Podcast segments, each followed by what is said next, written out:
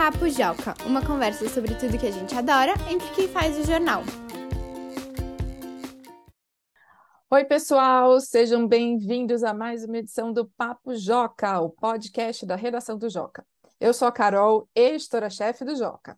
E como vocês que estão aí do outro lado já sabem, vocês que escutam o programa já faz um tempo, esse é um podcast em que nós, jornalistas que fazemos o Joca, conversamos sobre os assuntos que os leitores gostam e que a gente aqui da redação também adora.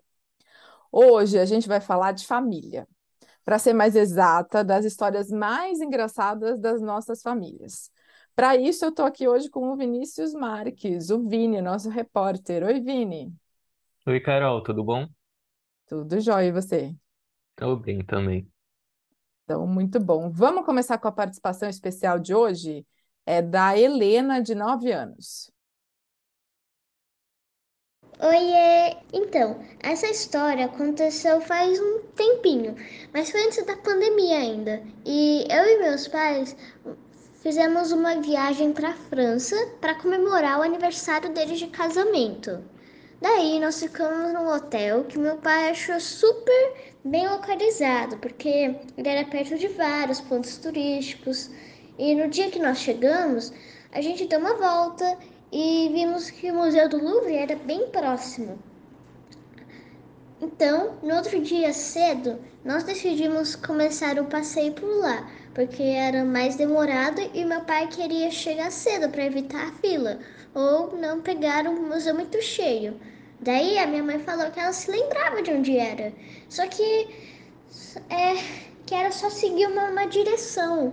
Mas uh, meu pai não confiou muito o que ela falou e falou que ia usar a rota do Google Maps, porque não queria correr o risco de demorar ou se perder. E nós começamos a seguir a rota, mas eu acho que o Google Maps não estava funcionando muito bem aquele dia.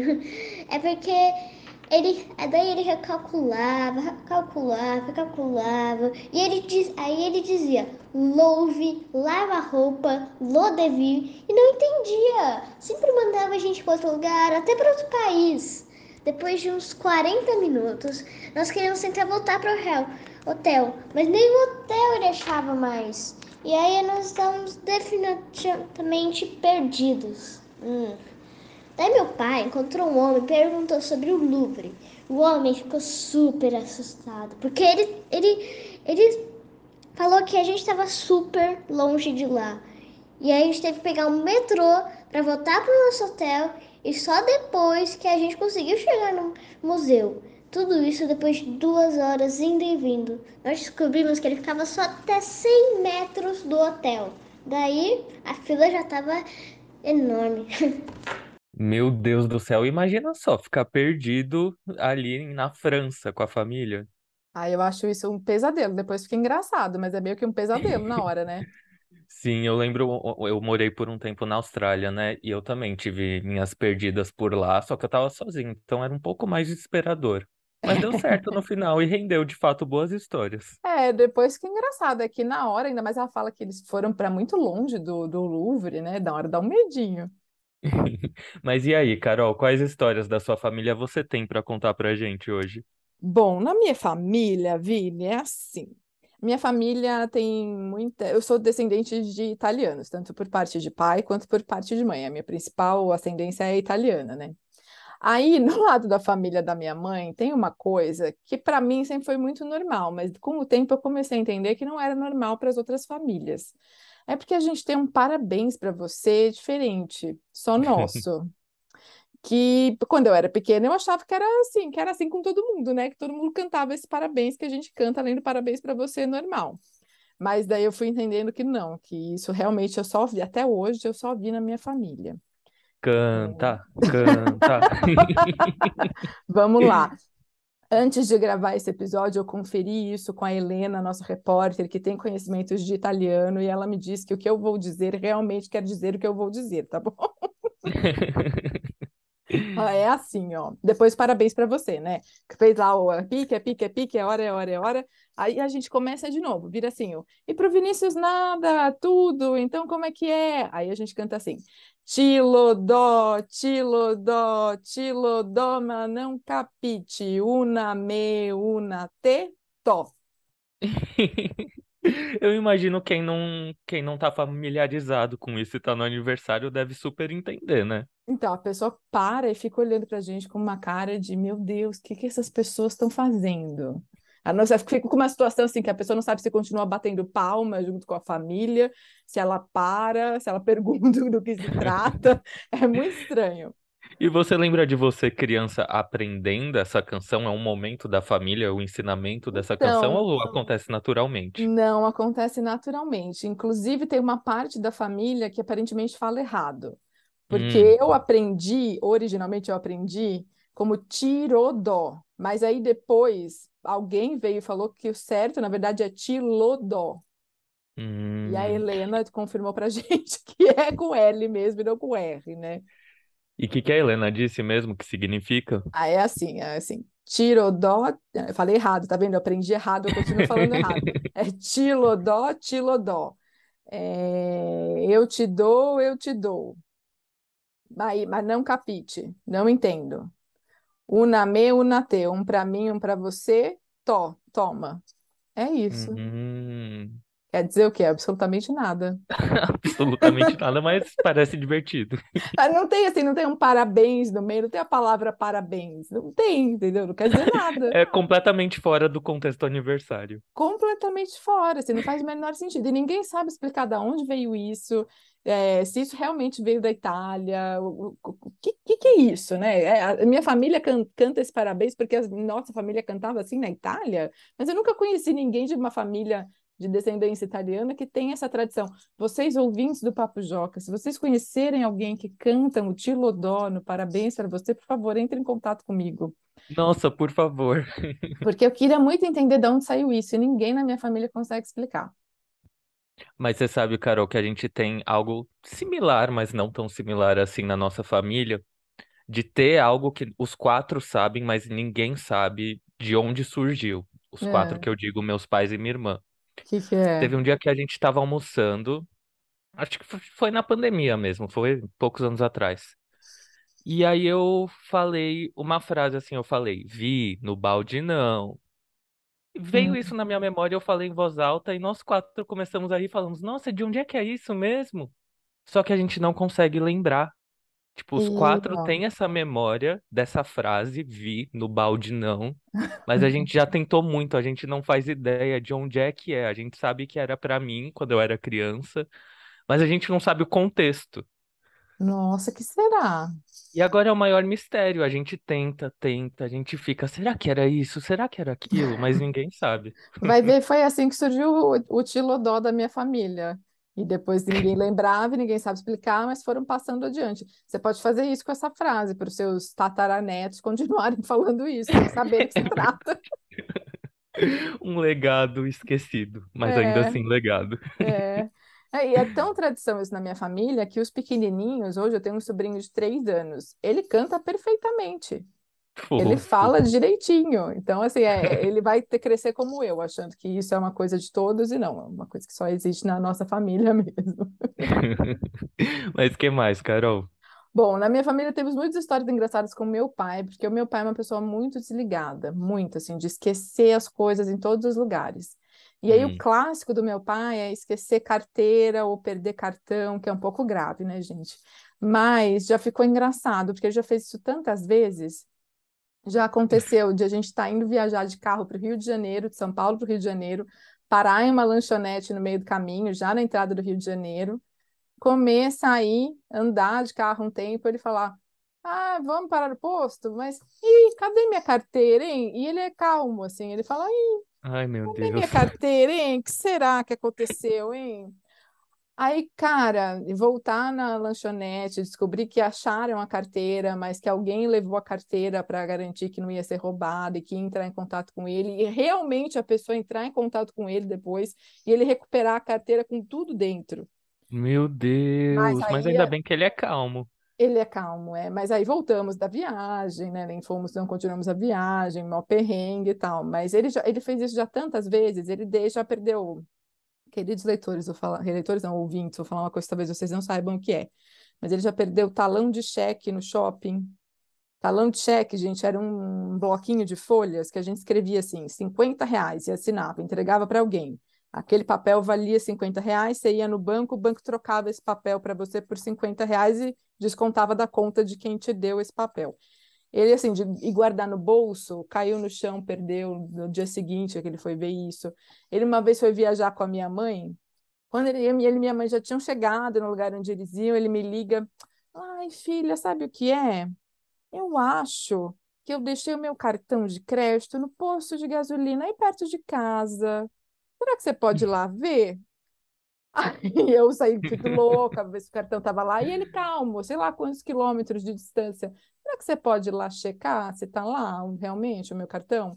Ele é essa pessoa, ele já perdeu carteira e documento muitas vezes, muitas, muitas vezes. Mas Hoje, vocês também já estão acostumados com isso, ah, já. minha, minha mãe não, minha mãe estressa toda vez. Eita.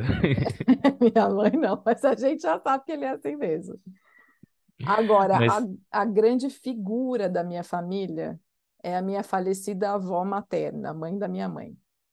Porque esta hum, pessoa aprontava cada loucura, assim, tipo, ela, ela era esquecidinha também, igual o meu pai, embora fosse sogra do meu pai, mas ela fazia, assim, atrapalhadas. A, a que eu mais me lembro, assim, doida, que eu vou contar para vocês para para não ficar um podcast de duas horas. É, uma vez ela foi no Sacolão, tinha perto da casa dela, e tinha uma ladeirona, assim, para subir, para ir no Sacolão. Ela foi comprou uma melancia, pessoal, uma melancia grande, resolveu voltar carregando a melancia. Isso ela já tinha idade, tá? Não era que ela tinha 50 anos de idade, não, devia estar uns 70 e tanto já. Voltou carregando a melancia. Alguma coisa aconteceu no meio do caminho que ela precisou deixar a melancia por um instante no chão, sei lá, caiu alguma coisa, deu coceira na perna, não me lembro que ela. E ela resolveu deixar a melancia no chão e ela deixou a melancia no topo da ladeira. Ótimo lugar. Excelente lugar para fazer isso. E viu o que aconteceu? Melancia ladeira abaixo. Mas era muito grande essa ladeira. É grande, é. É grande. Eu ainda moro perto da onde era a casa dela. É uma ladeira grande. E a melancia foi, gente. Estragou a melancia, claro, né? Virou assunto do bairro. Ela fazia essas trapalhadas, assim. Ela era essa pessoa que ela mesma assumia. De repente ela vinha e falava pra gente assim: Ih, fiz uma coisa. Você já sabia que lá vinha a história da minha avó. Muito bom, eu amo histórias de avós. É. Mas e você, Vini? Você já contou essa, essa frase aí que ninguém sabe, esse mistério da frase do balde. O que mais tem de divertido na sua família?